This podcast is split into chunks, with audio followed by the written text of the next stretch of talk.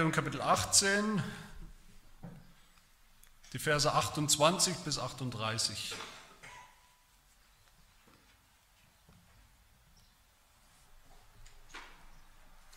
Jesus ist an dieser Stelle schon gefangen genommen. Er ist schon befragt worden von den höchsten jüdischen Führern und Leitern und kommt jetzt vor Pilatus. Johannes 18 ab Vers 28, hört das Wort Gottes. Sie führten nun Jesus von Kaiaphas in das Prätorium. Es war aber noch früh und sie selbst betraten das Prätorium nicht, damit sie nicht unrein würden, sondern das Passa essen könnten.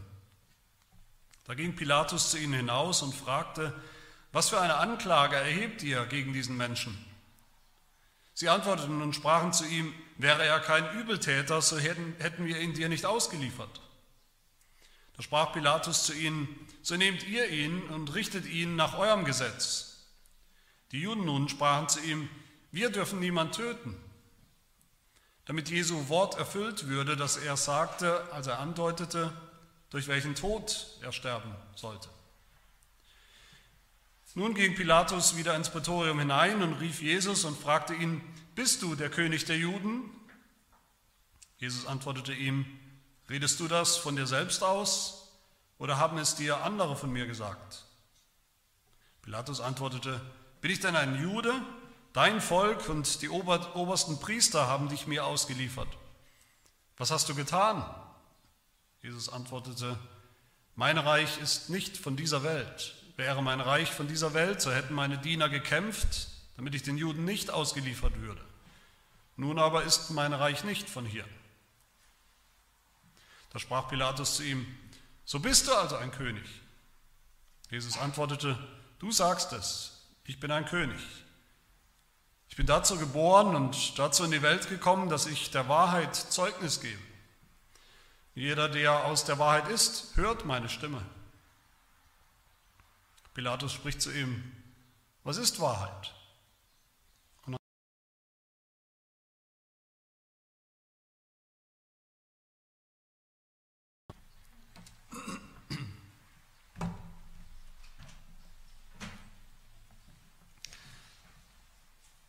Ich persönlich liebe Gerichtsdramen ich liebe gute, spannende Krimis, also Geschichten mit richtigen Verbrechen, die uns sozusagen die, die Abgründe des, der Menschheit, des Menschseins zeigen, aber dann auch die Aufklärung natürlich, die Aufklärung von diesen Fällen. Und da spielen immer wieder natürlich Szenen vor Gericht eine große, eine wichtige Rolle.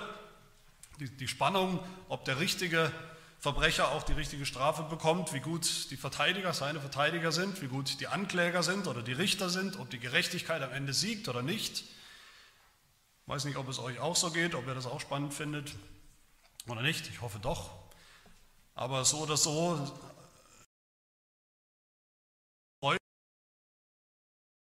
Weg zum Kreuz Jesu, den jeder Christ kennt, diesen Weg, auf dem Weg zum Tod Jesu, da überspringen wir oft gedanklich diese Szene, um die es hier geht, die Szene vor Gericht, den Prozess um Jesus. Oder zumindest machen wir uns nicht genügend bewusst, wie wichtig das ist, auch diese Szene hier. Wie wichtig es ist, dass Jesus von einem römischen Statthalter von Pontius Pilatus äh, verhört und verurteilt wurde. Aber das ist sehr wichtig. Das ist sehr wichtig, nicht nur um unserer Neugierde zu befriedigen oder weil wir vielleicht Gerichtsdramen eben ganz allgemein im Fernsehen auch mögen und spannend finden, sondern erstens, weil das natürlich tatsächlich so passiert ist, aber in erster Linie auch, weil hier wichtige Grundlagen gelegt werden für das Evangelium, auch in diesem Prozess, in diesem Verhör. Grundlagen für das Evangelium, Grundlagen dafür, wer dieser Jesus Christus wirklich war und ist Grundlagen dafür, was Jesus am Kreuz tun wird in einigen Augenblicken und wie und warum er eigentlich gestorben ist. Wofür?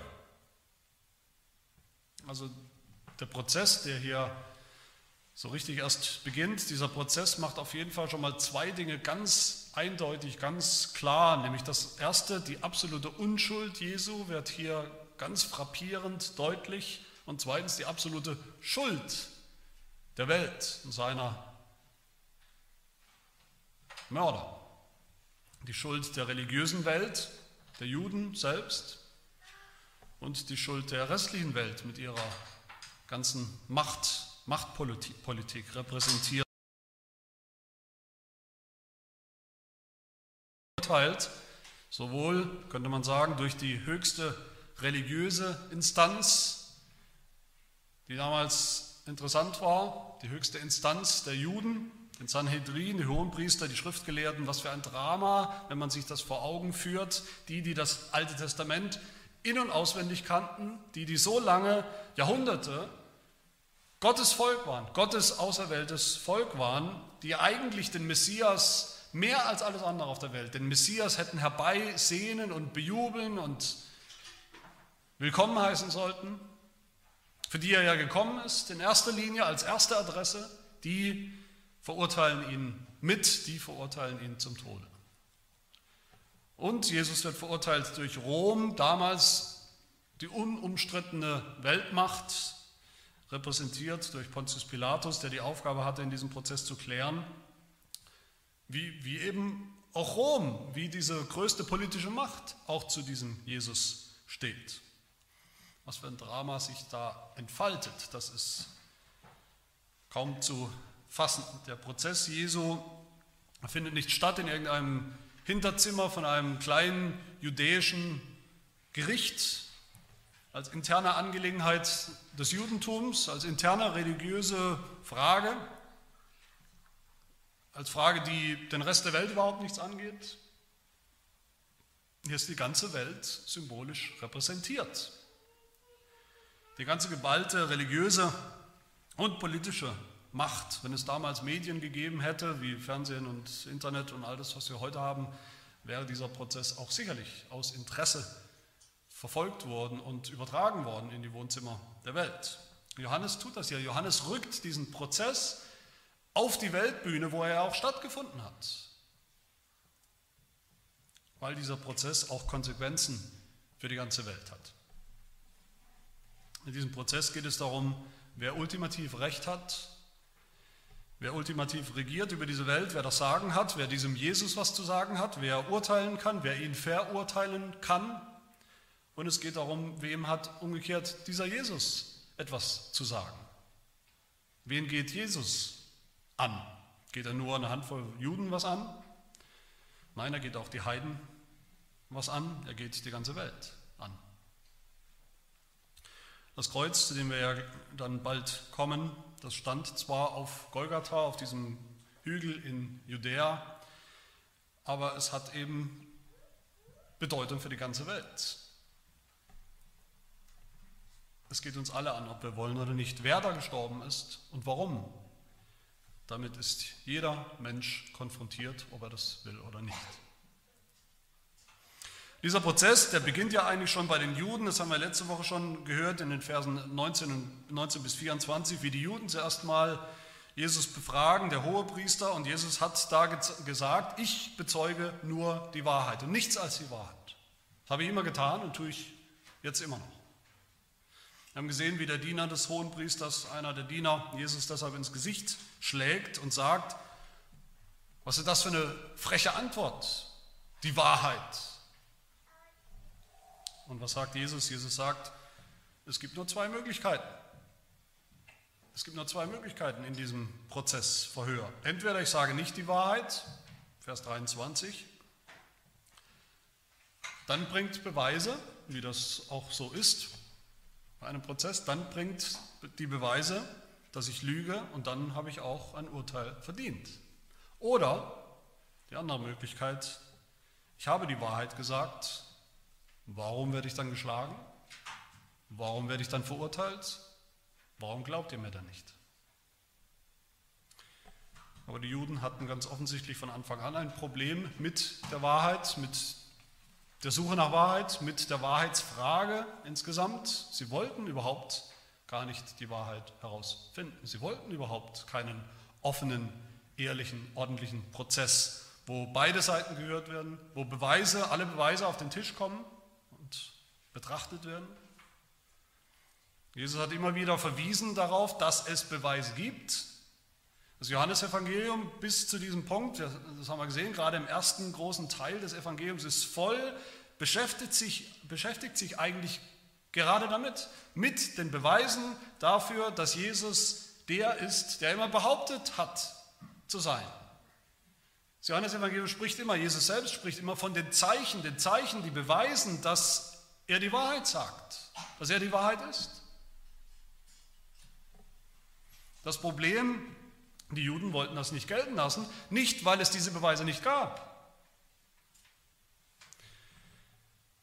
Das Problem ist, dass sie gar keinen Messias wollten in Wirklichkeit. Das war ihnen zu unbequem an dieser Stelle der ihrer eigenen Geschichte, zu viele unangenehme Konsequenzen. Wenn das stimmen sollte, das würde ihr Leben völlig ändern, ihr Leben völlig über den Haufen werfen. Wenn jetzt auch noch der Messias kommen würde, wer will das schon? was natürlich absolut ironisch ist. Absolut tragisch und ironisch. Wer sind denn die Juden? Was ist denn der jüdische Glaube überhaupt noch, wenn er nicht messianisch ist, wenn er nicht auf den Messias ausgerichtet ist und abzielt? Dann ist das Judentum gar nichts mehr. Nur noch ein Haufen Regeln, dann hat das Judentum sich eigentlich selbst abgeschafft. Ein Judentum ohne Messias, das, das ist oder das wäre wie wenn Christen heute mit dem Kreuz nichts anfangen können, was es tragischerweise auch gibt, aber nicht geben sollte. Und dieses Drama, das geht jetzt hier weiter, und zwar jetzt hier vor den Römern in Vers 28. Die Juden bringen Jesus ins Prätorium, das ist der, der Sitz vom römischen Statthalter. Die Juden selber, heißt es hier, betreten das Prätorium nicht, die sind draußen geblieben. Warum nicht? Weil sie abends noch was vorhatten, weil sie abends noch rein, also zeremoniell rein und unbefleckt, das Passa feiern wollten, das Passa essen wollten, das jüdische Hochfest. Ich denke, hier kommen wir wieder zu einem, einem Höhepunkt der, der beißenden Ironie von Johannes, dem Schreiber, er zeigt uns, dass die Juden, er macht das deutlich, die Juden wollten sich bloß nicht irgendwie verunreinigen, weil sie ja unbedingt dieses wichtige jüdische Fest, das Passa, essen und feiern und zelebrieren wollten, während sie die ganze Zeit, also gleichzeitig damit beschäftigt sind, den zu verurteilen, den hinzurichten, den loszuwerden, um den es im Passa immer schon ging. Das wahre Passa-Opfer, das wahre Passalam, Jesus Christus indem sie Jesus hier abgeben an die Römer, sagen sie eigentlich hier, der ist jetzt euer Problem, Hauptsache weg mit ihm und sie waschen hier, die Juden waschen hier sozusagen symbolisch schon mal ihre Hände in Unschuld. Und damit nimmt der Prozess seinen Lauf vor Pilatus. Pilatus ist mit Abstand der bekannteste römische Statthalter der Geschichte, nicht weil er so viel vollbracht hätte, sondern weil er eben für immer verbunden ist mit diesen Prozess um Jesus Christus. Der war der Statthalter von Judäa, also er war von Rom aus gesandt nach Judäa, um diese Region, wo die Juden wohnen, unter Kontrolle zu halten, dass da nichts passiert, nichts anbrennt. Und er war eigentlich nur für zwei Dinge wirklich zuständig, nämlich Prozesse gegen politische Aufrührer, Revoluzer, Hochverrat oder Auflehnung gegen den Kaiser. Und das zweite waren Mordprozesse bzw. Hinrichtungen.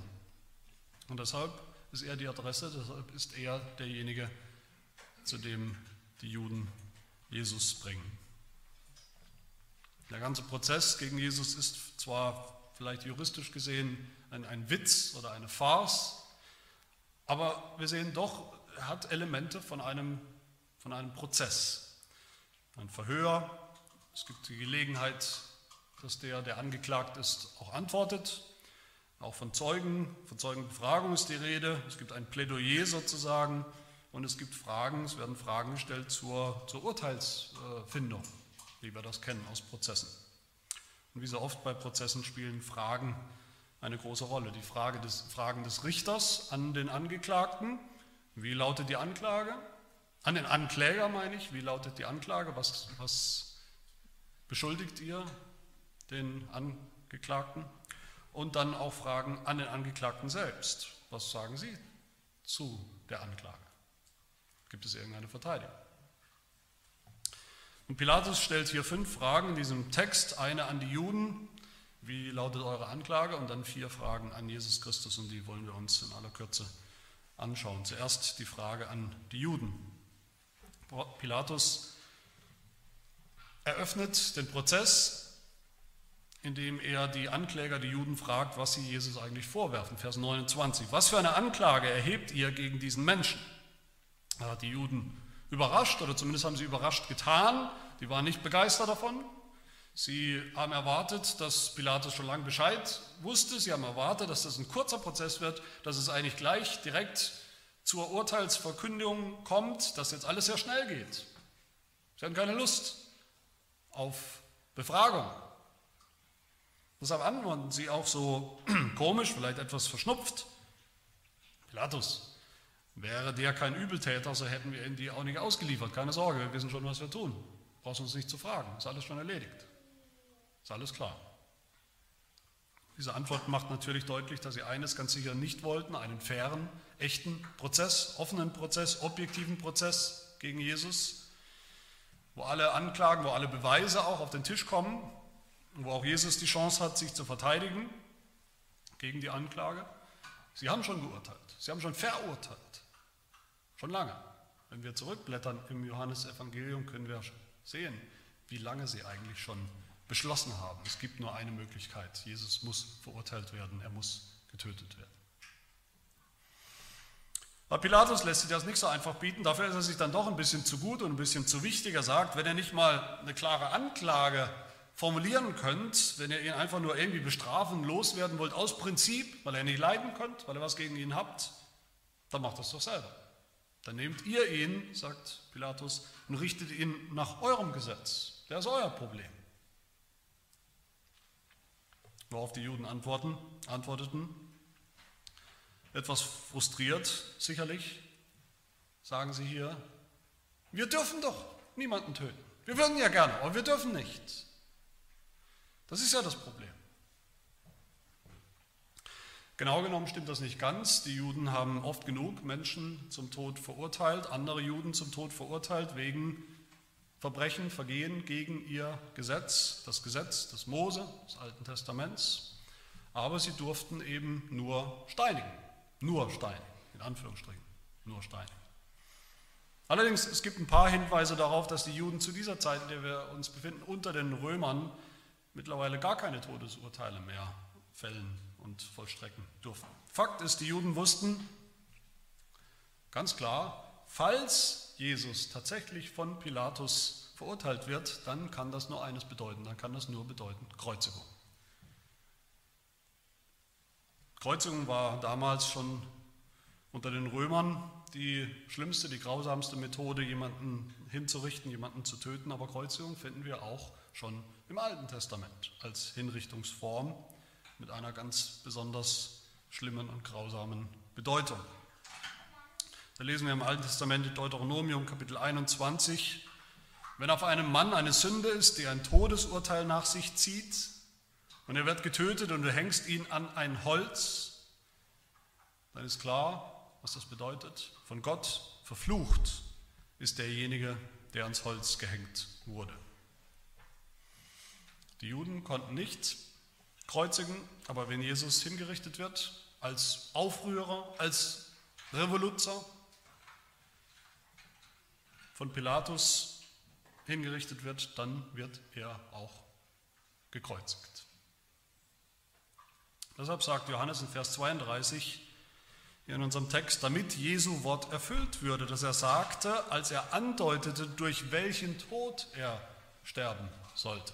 Wo hat Jesus es angedeutet?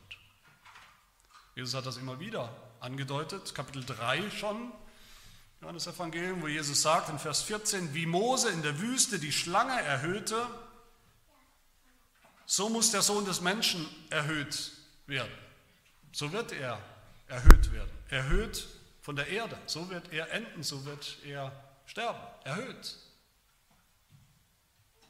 In Kapitel 12, wo Jesus sagt, Vers 32, wenn ich von der Erde erhöht bin, werde ich alle zu mir ziehen, wenn ich erhöht bin von der Erde.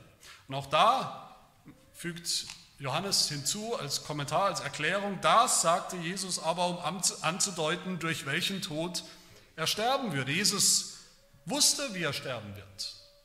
Immer schon. Er wusste, dass er sterben wird, erhöht, um anderthalb Meter erhöht von der Erde an einem Kreuz. Warum war das den Juden so wichtig? Warum war es ihnen so wichtig, die, die Art und Weise oder die Methode, wie Jesus sterben wird? Das war wichtig, das ist wichtig, weil dieser Fakt des Kreuzes, der Kreuzigung, das Alte Testament erfüllt. Weil das Alte Testament ja sagt, Sünder, alle Menschen als Sünder seit Adam sind worunter? Unter dem Fluch Gottes. Sie alle haben, jeder Sünder hat ein Kreuz verdient, die Kreuzigung. Die schlimmste denkbare Methode, ausgerottet zu werden aus Gottes Volk, von der Erde, unter dem Fluch Gottes. Wie das Alte Testament sagt, wer am Kreuz stirbt, ist von Gott verflucht. Und weil es auch sagt, das Alte Testament, wenn Gott eines Tages seinen Messias senden wird, in die Welt bringen wird, dann wird er sterben am Ende. Und zwar so, dass er in seinem Tod verflucht sein wird. Dass er den Fluch, der eigentlich Sünder treffen muss, auf sich nehmen wird. Genauso sagt es dann der Apostel Paulus im Neuen Testament im Galaterbrief, Galater 3, 13, Christus hat uns losgekauft von dem Fluch des Gesetzes, indem er ein Fluch wurde, um unseretwillen. Denn es steht geschrieben, verflucht ist jeder, der am Holz hängt. Am Holzkreuz. Für die Juden war Pilatus eigentlich nicht mehr als ein Dienstleister, ein Henker, der gefälligst seine Arbeit äh, tun sollte. Eine ordentliche Kreuzigung, das ist ja wohl nicht zu viel verlangt. Aber so schnell geht das nicht bei Pilatus. Er geht rein, geht weg von den Juden, geht rein und knöpft sich erstmal Jesus vor und stellt Jesus vier Fragen. Die erste Frage, die er ihm stellt, unserem Text ist, bist du der König der Juden? Das ist eine Frage, die sich nicht Pilatus gerade in diesem Moment irgendwie spontan hat einfallen lassen. Die hat er wohl schon gehört, diese, diese, dieser Vorwurf, dass, Juden das, dass die Juden das Jesus unterstellt haben, dass Jesus selbst angeblich behauptet hat, der König der Juden zu sein, dass er sich das angemaßt hat. Und das war eine Frage mit, mit allergrößter, allerhöchster politischer Sprengkraft. Wir müssen uns erinnern, dass wir ja gerade, dass gerade das Passafest in Gange war in Jerusalem. Das Passa war für die Juden immer verbunden mit mit dem Gedanken der Freiheit, der Freiheit von Unter Unterdrückern. Ursprünglich natürlich die Befreiung von Ägypten, von den ägyptischen Sklavenhaltern, Sklaventreibern, aber Ägypten war längst nicht mehr präsent. Ägypten war schon halb vergessen. Viel präsenter waren ja jetzt mittlerweile die Römer, diese Besatzungsmacht, die sie kontrolliert hatten. Und bei jedem Passa, bei jedem Passa, jedes Jahr dasselbe, da wurden immer nationalistische Rufe der Juden laut nach Selbstbestimmung, nach Freiheit von allen, die ihnen was zu sagen haben. Und deshalb waren die Römer auch bei jedem Passafest in besonderer Alarmbereitschaft. Deshalb war Pilatus in Jerusalem, wo er eigentlich nicht gewohnt hat. Er war da, er musste aufpassen, sicherstellen, dass es jetzt nicht einen Aufstand gibt oder einen Putsch gibt. Die Juden waren in einem Dilemma, sie wollten Jesus töten, ein Todesurteil verstrecken durfte nur Pilatus, konnte nur Pilatus, aber der hatte überhaupt kein Interesse an ihren religiösen Streitigkeiten. Der hatte nur Interesse an politischen Streitigkeiten. Das heißt, sie mussten ihm schon irgendwie schmackhaft machen, warum Jesus auch aus politischen Gründen aus dem Weg geräumt werden muss, warum er politisch gefährlich ist. Notfalls durch Lügen. Und das haben sie getan. Sie haben behauptet, Jesus wollte auf den Thron als neuer König,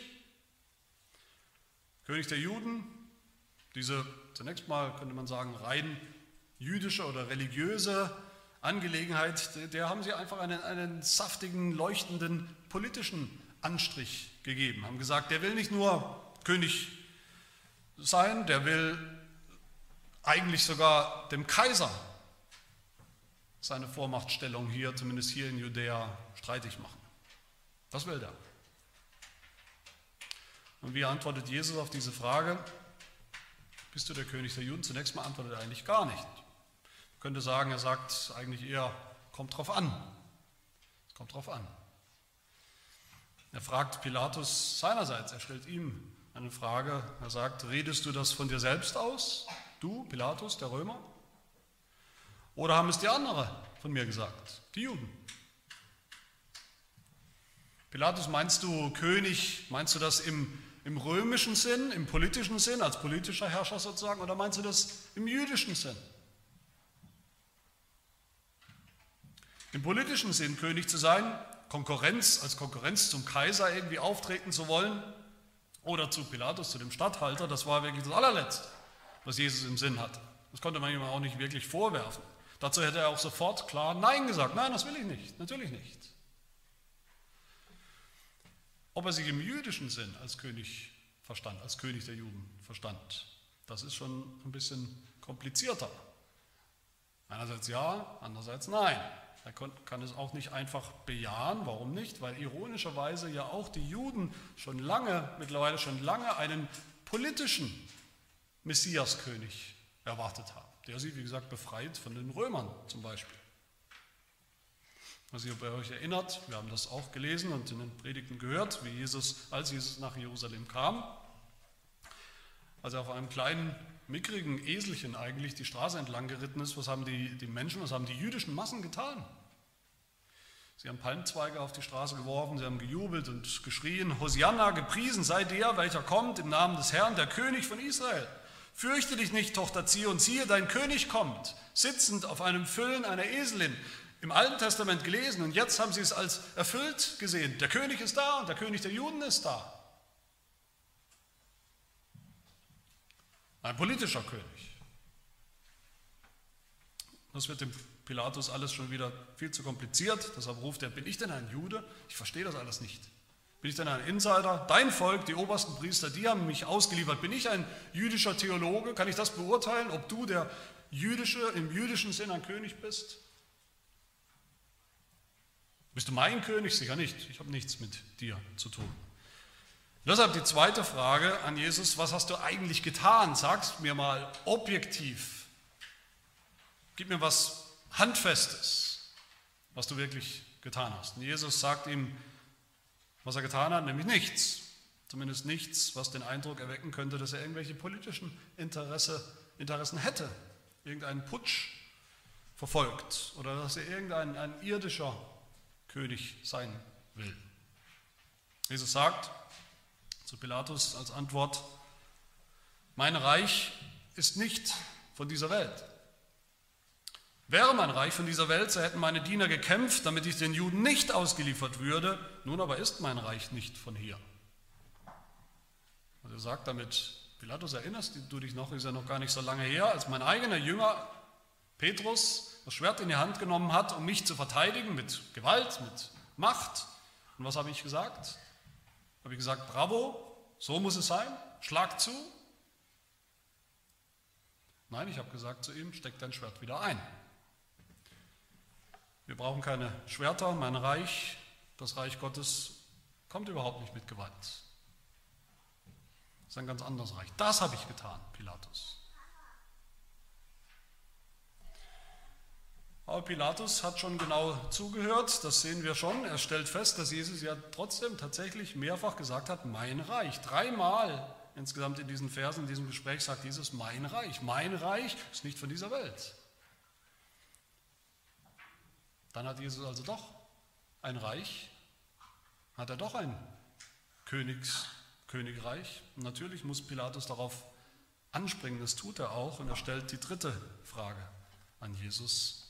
So bist du also doch ein König. Gib's zu. Pilatus hat kapiert, okay, Jesus will kein normaler politischer, irdischer König sein in Jerusalem, Er will keine weltliche Macht an sich ziehen, keinen Putsch. Er ist auch kein Revoluzer eigentlich gegen den Kaiser, der sich in irgendeiner Form des Hochverrats gegen den Kaiser schuldig gemacht hat. Pilatus kapiert, wenn überhaupt, dann will Jesus ein, ein jüdischer König sein, was auch immer das bedeutet, ein, ein religiöser, ein geistlicher König. Aber Pilatus ist mittlerweile, wie man merkt, an einem Punkt angekommen, wo er förmlich nach einem Haar in der Suppe sucht, nach irgendwas, nach irgendeiner Formulierung, die Jesus sagt, in die er sich vielleicht verstrickt, woraus er ihm dann fast wortwörtlich einen Strick drehen könnte, weswegen er ihn doch noch verurteilen kann. Bist du nicht doch ein König, wenigstens ein klitzekleiner König? Sag's doch. Aber Jesus tut ihm den Gefallen nicht. Oder besser gesagt, Jesus tappt in diese Falle nicht. Jesus antwortet wieder mit, kommt drauf an. Er sagt, du sagst es, ich bin ein König. Du sagst es, es sind deine Worte. Du hast es gesagt. Das sind nicht meine Worte. Die sind nicht falsch, aber sie sind auch nicht automatisch richtig. Es kommt darauf an, ob man versteht, worum es geht, was hier gemeint ist. Natürlich spielt Jesus nicht irgendwelche doofen Wortspielchen, Wortverdreherchen mit Pilatus. Alles, was Jesus sagt, sagt er mit der Absicht klarzustellen, wer er wirklich ist und was wirklich sein Anspruch ist. Damit es ganz klar ist.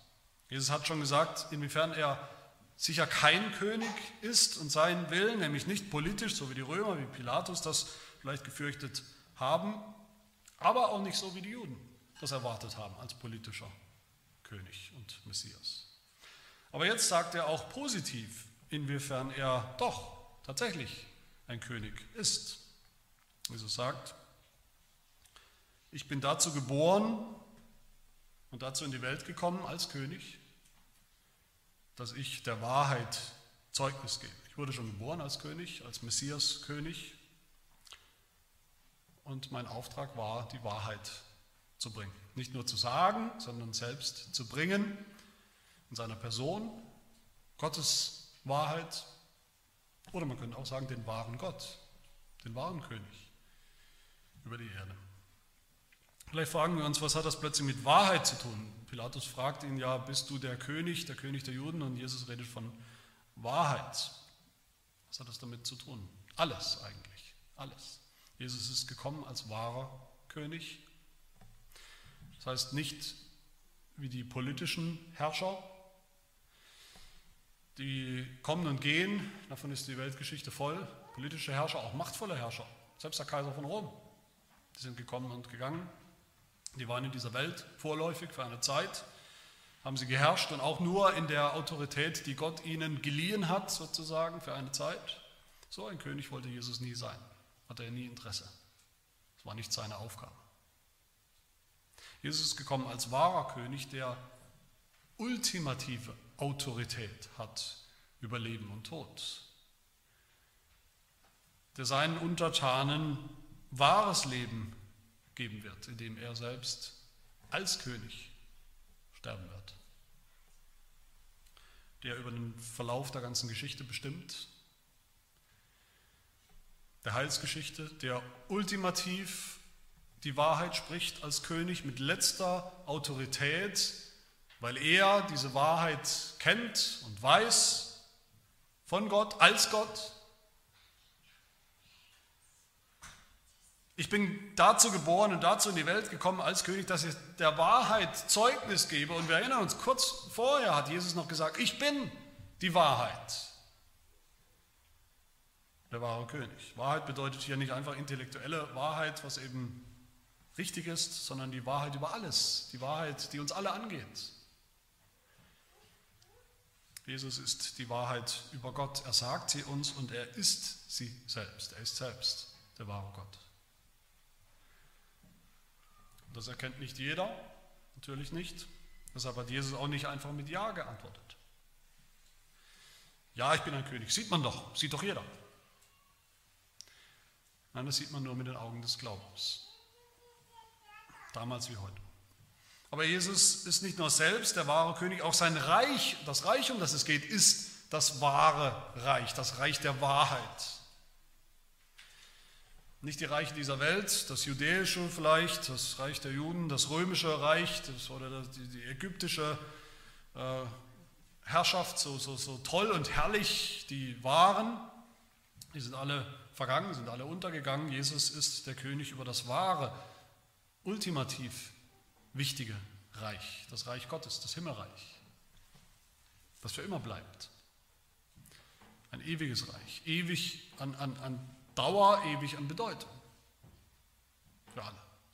Das ist sein Reich. Das ist ein Reich der Wahrheit, wo die Wahrheit regiert.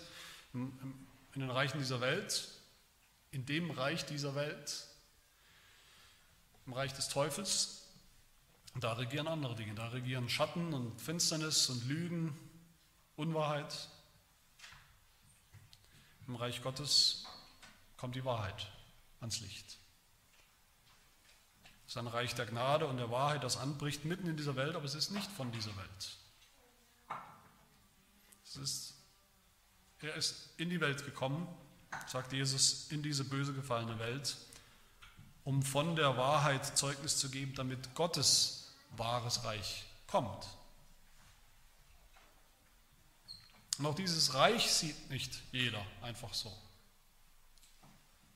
Den wahren König sieht man nicht einfach so, und sein Reich sieht man nicht einfach so. In Johannes 3 spricht Jesus, wenn jemand nicht von neuem geboren wird, so kann er das Reich Gottes nicht sehen. Es ist völlig unsichtbar für ihn. Er versteht es nicht. So wie die Juden nicht, so wie Pilatus nicht. Aber wer Jesus erkennt, den wahren König erkennt, dem geht auch dieses wahre Reich auf, was es eigentlich ist, worum es geht und was es für uns bedeutet. Auch das sieht man nur mit den Augen des Glaubens.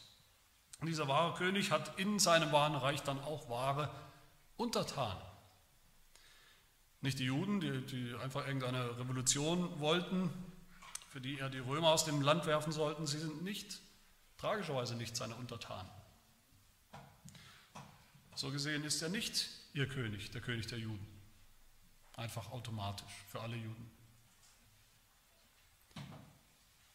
Und auch nicht von den Heiden, den Römern oder den anderen. Jesus ist gekommen, um Gott zu offenbaren. Wie er wirklich ist in Wahrheit. Und was er vorhat, seinen Heilsplan. Das ist die Wahrheit. Und wer das glaubt, der erkennt die Wahrheit. Jesus sagt, jeder, der aus der Wahrheit ist, geboren ist, hört meine Stimme. Der gehört dann zu diesem Reich und zu diesem König zu meinen wahren Untertanen, der wird gerettet. Und dann egal ob aus den Juden oder aus den Römern, aus den Heiden. Jesus ist der König von Gottes wahrem Volk, aus allen Völkern und Nationen, den Auserwählten, die Gott ihm gegeben hat in Ewigkeit schon, die Seinen. In diesem Reich regiert Jesus Christus ohne Konkurrenz und dieses Reich ist absolut universal, es erstreckt sich über die ganze Erde, es ist nicht gebunden an irgendwelche Länder oder, oder Kulturen oder Zeiten oder Völker oder Religionen.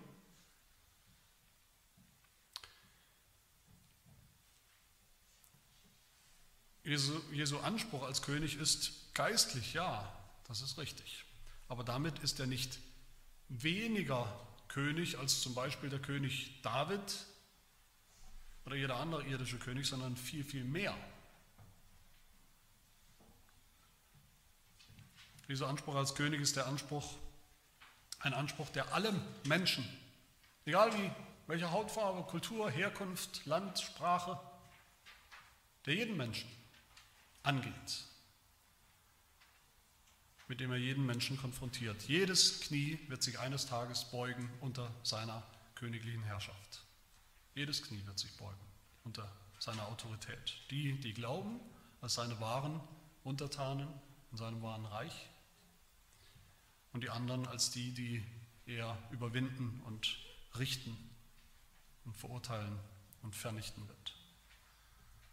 In diesen Worten Jesu, da steckt natürlich ein ungeheurer Anspruch, da steckt aber auch eine ungeheure, ungeheure große Einladung. Selbst Pilatus lädt er hier noch ein. Jesus lädt sogar Pilatus ein in sein Reich und sagt ihm, ich bin der wahre König der Juden. richtig verstanden? Der Gläubigen, ich bin der universale König, wer an mich glaubt als König, als den, durch den Gott handelt in der Welt, alles was er tut, der kann heute mein Untertan werden, mein Jünger werden. Ich bin ein gnädiger König. Der kann heute in mein Reich kommen, wo er Vergebung findet. Wie es ja, wie wir dann auch noch sehen werden, einer der Verbrecher, die mit Jesus gekreuzigt wurden, erlebt hat. An diesem Tag. In seinem Reich. Auch du, Pilatus, sagt Jesus, auch du, wenn du nur meine Stimme hörst, die Stimme der Wahrheit und glaubst. Diese Einladung gilt natürlich auch uns. Heute hören wir diese Stimme Jesu. Glauben wir an ihn, dass er wahr ist, derjenige ist, der behauptet hat oder beansprucht hat zu sein, der wahre König, der wahre Retter, ist er, das ist er dein König in diesem Sinn.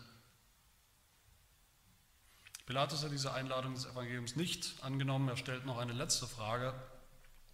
Man könnte sagen, eine rhetorische Frage. Vers 38. Was ist Wahrheit? Jesus, du hast jetzt von Wahrheit gesprochen, aber was ist Wahrheit? Diese berühmte Frage von Pilatus, die man immer wieder, der man immer wieder begegnet, die ist eigentlich gar nicht, denke ich, so postmodern, wie wir manchmal denken. Pilatus sagt ja nicht, ach, es gibt sowieso keine Wahrheit, Wahrheit existiert gar nicht, das ist alles relativ. Das hat sicherlich Pilatus damals nicht, noch nicht so gedacht. Er war skeptisch, was Wahrheit angeht. Er war schon skeptisch, sagt, wer hat denn die Wahrheit? Wir sehen ja hier, die Juden, haben, haben die Juden die Wahrheit oder haben wir Römer die Wahrheit? Wie soll man Wahrheit finden? Wie soll man die Wahrheit rausfinden über Jesus, die Wahrheit über Gott? Aber gleichzeitig sehen wir, dass Pilatus nicht wirklich die Wahrheit gesucht hat und finden wollte. Schon gar nicht bei Jesus. Das zeigt, sehen wir daran, dass er das als rhetorische Frage stellt. Er fragt, was ist Wahrheit, und er geht weg. Er erwartet keine Antwort. Er wartet nicht auf eine Antwort, weil er nicht glaubt, dass irgendeiner sie überhaupt kennt. Schon gar nicht dieser Jesus vor ihm. Wie viele Menschen übrigens heute auch. Ganz genauso. Es ist ja nicht so, dass Menschen nicht nachdenken über die großen Fragen des Lebens. Immer wieder stellen Menschen, die stellen die großen, wichtigen, entscheidenden Fragen, aber sie erwarten nicht, dass es darauf wirklich eine, eine autoritative, wahre Antwort geben kann.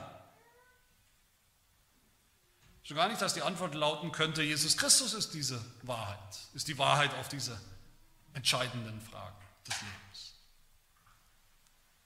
Manchmal finden Leute heraus, dass ich Christ bin, dass ich glaube, sogar noch schlimmer vielleicht, dass ich Pastor bin, dass ich glaube an Jesus Christus und die wollen dann nett sein. Manche wollen auch nicht nett sein, aber manche wenigstens wollen nett sein, sie wollen tolerant sein.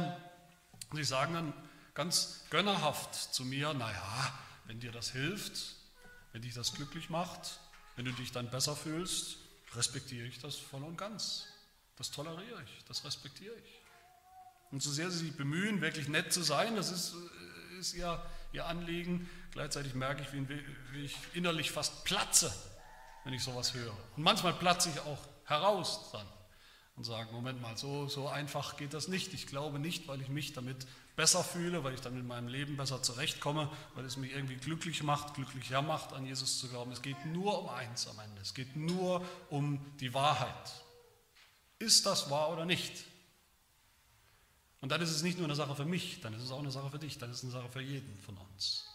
Wir müssen uns damit auseinandersetzen. Entweder Jesus ist Gott, ist der Messias, ist der Erlöser, ist der König, der gekommen ist, der gestorben ist, damit wir Vergebung, Vergebung der Sünden haben. Oder ist es nicht? So oder so geht es einzig allein um die Wahrheit.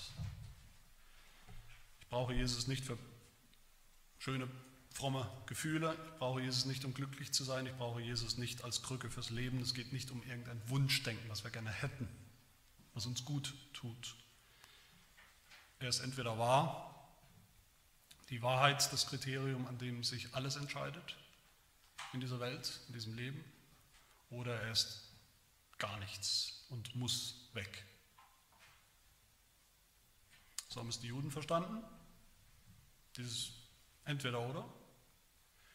Die Römer auch, Pilatus auch. Nur haben sie die falsche Option gewählt. Die letzte Option. Nämlich Jesus als falsch, als Betrüger, als unwahr zu sehen und deshalb zu töten. genau wie Pilatus relativ und seinen Anspruch, sein Anspruch, Gott zu sein und sagen, ja gut, was, was ist Gott überhaupt? Gibt es eine Definition von Gott? Es gibt doch eh keinen Gott oder es gibt eben viele Götter, was soll's?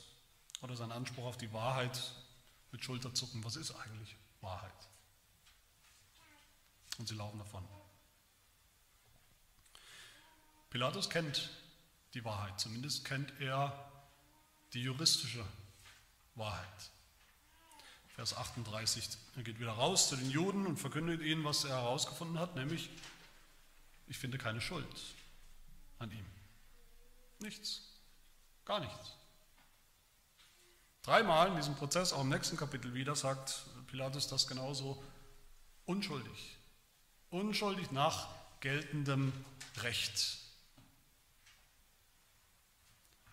Und doch wird Pilatus am Ende Jesus verurteilen, wie wir sehen werden. Bis zuletzt will Pilatus neutral bleiben. Er will Jesus weder verurteilen, noch will er ihn so richtig freisprechen. Vielleicht ahnt er schon, ich denke, ultimativ ahnt er schon, Jesus freizusprechen. Würde ich diesen Jesus freisprechen, dann müsste ich mich selbst mit ihm, dann, dann wäre er ja wahr, dann wäre ja wahr, was er gesagt hat. Dann müsste ich mich auch selbst mit ihm auseinandersetzen, mit seinem Anspruch. Dass er sagt, ich bin der wahre König, an mir entscheidet sich alles, die ganze Geschichte, an mir entscheidet sich auch dein Schicksal, Pilatus. Am Ende sehen wir, wie sich das Blatt eigentlich völlig gewandt hat in dieser Geschichte für Pilatus, in diesem Verhör. Pilatus tritt auf als der Richter am Anfang, er stellt die Fragen, am Ende ist Jesus derjenige, der die Frage stellt, am Ende ist Jesus derjenige, der klarstellt, worum es geht, was für ein König er wirklich ist. Am Ende macht Jesus deutlich, dass nicht Pilatus der wahre, eigentliche Richter ist, sondern dass er selbst, Jesus Christus, eines Tages richten wird, nämlich die, die seine Stimme nicht hören, die nicht auf die Wahrheit hören die unter dem Fluch Gottes sind und bleiben werden, die nicht annehmen, die so für immer aus seinem Reich ausgeschlossen sind. Jesus ist derjenige, der deutlich macht, dass er der wahre König ist, dass er die Wahrheit gebracht hat. Die Wahrheit, die richtet alle, die nicht daran glauben, und die Wahrheit, die rettet alle, die daran glauben. Das ist das wahre Gerichtsdrama hier, das größte Gerichtsdrama überhaupt. Und die Frage ist natürlich, was ist mit uns? Hören wir die Stimme Jesu, die Stimme der Wahrheit oder hören wir auf die erfundenen und fabrizierten Lügen der Welt über Jesus? Und davon gibt es Hunderte und Tausende. Wir kennen sie alle. Suchen wir Ausflüchte, wer oder was ist schon Gott, wer oder was ist schon Wahrheit, Neutral bleiben ist jedenfalls keine Option. Entweder dieser Jesus ist schuldig, ein Lügner, ist ein Mensch, nur ein Mensch, ein politischer Aufrührer vielleicht sogar, dann muss er sterben, nach damaligem Recht. Oder er war tatsächlich völlig unschuldig, völlig ohne jede Sünde, ohne jeden und Betrug, dann ist er der Erlöser, der Messias, der wahre König, der uns Gottes Reich gebracht hat, der uns in Gottes Reich bringt. Wie? Weil er dann erwiesenermaßen der Unschuldige ans Kreuz gegangen ist mit einem Zettel einer Schuldschrift einer Liste von Schulden, die leer war. Da stand nichts drauf, keine eigene Schuld. Warum? Damit unser aller Schuld da eingetragen werden konnte, auf diese Liste, auf diese Schuldschrift. Weil er, der geliebte, immer schon geliebte Sohn Gottes, ans Kreuz gegangen ist, um Gottes Fluch, den Fluch seines eigenen Vaters zu ertragen am Holz damit wir diesen Fluch ein für alle Mal loswerden, los sind. Und Gottes Liebe erleben. Deshalb hören wir auf seine Stimme und glauben wir an ihn. Amen. Herr unser Gott, wir danken dir für deinen Sohn Jesus Christus, der zu uns gekommen ist, nicht um zu herrschen, was er hätte tun können, nicht um sichtbar seine Herrschaft aufzubauen, sondern zunächst um zu dienen mit einem unfassbar niedrigen, verachteten Leben. Ein Leben des Gehorsams bis zum Tod, dem Tod durch Kreuzigung. Und all das hat er getan, damit er unsere Schuld auf sich nehmen konnte. Er, der Unschuldige, konnte unsere Schuld tragen. Er, der Geliebte, hat unseren Fluch erlebt und erlitten und ans Kreuz genommen. Aber als er das getan hatte, da hast du ihn dann auch aufgenommen in den Himmel, hast ihn eingesetzt auf deinem Berg, dem himmlischen Thron, als der König, der er wirklich ist, über dein Reich, das ewige Reich. Ja, schenke uns die Augen und die Herzen, die Jesus so wirklich erkennen als deinen Sohn, unseren Herrn, als unseren König, der uns regiert, der regiert über die ganze Welt, als Herr der Herren, der uns das Heil schenken kann, der über Leben und Tod entscheidet, der uns auch bei diesem Heil, bei der Erlösung erhalten und beschützen kann, weil er ein mächtiger König ist. Ja, lass uns dann auch schon heute, schon ganz leben in deinem Reich, in dem Reich des Glaubens und des Geistes, als Kinder des Reiches, als wahre Untertanen und Jünger des Königs der Könige und des Herrn der Herren. Wir danken dir für deine allmächtige, aber auch gnädige Herrschaft in unserem Leben und über unser Leben, über uns, die Gemeinde. Das beten wir in Jesu Namen. Amen.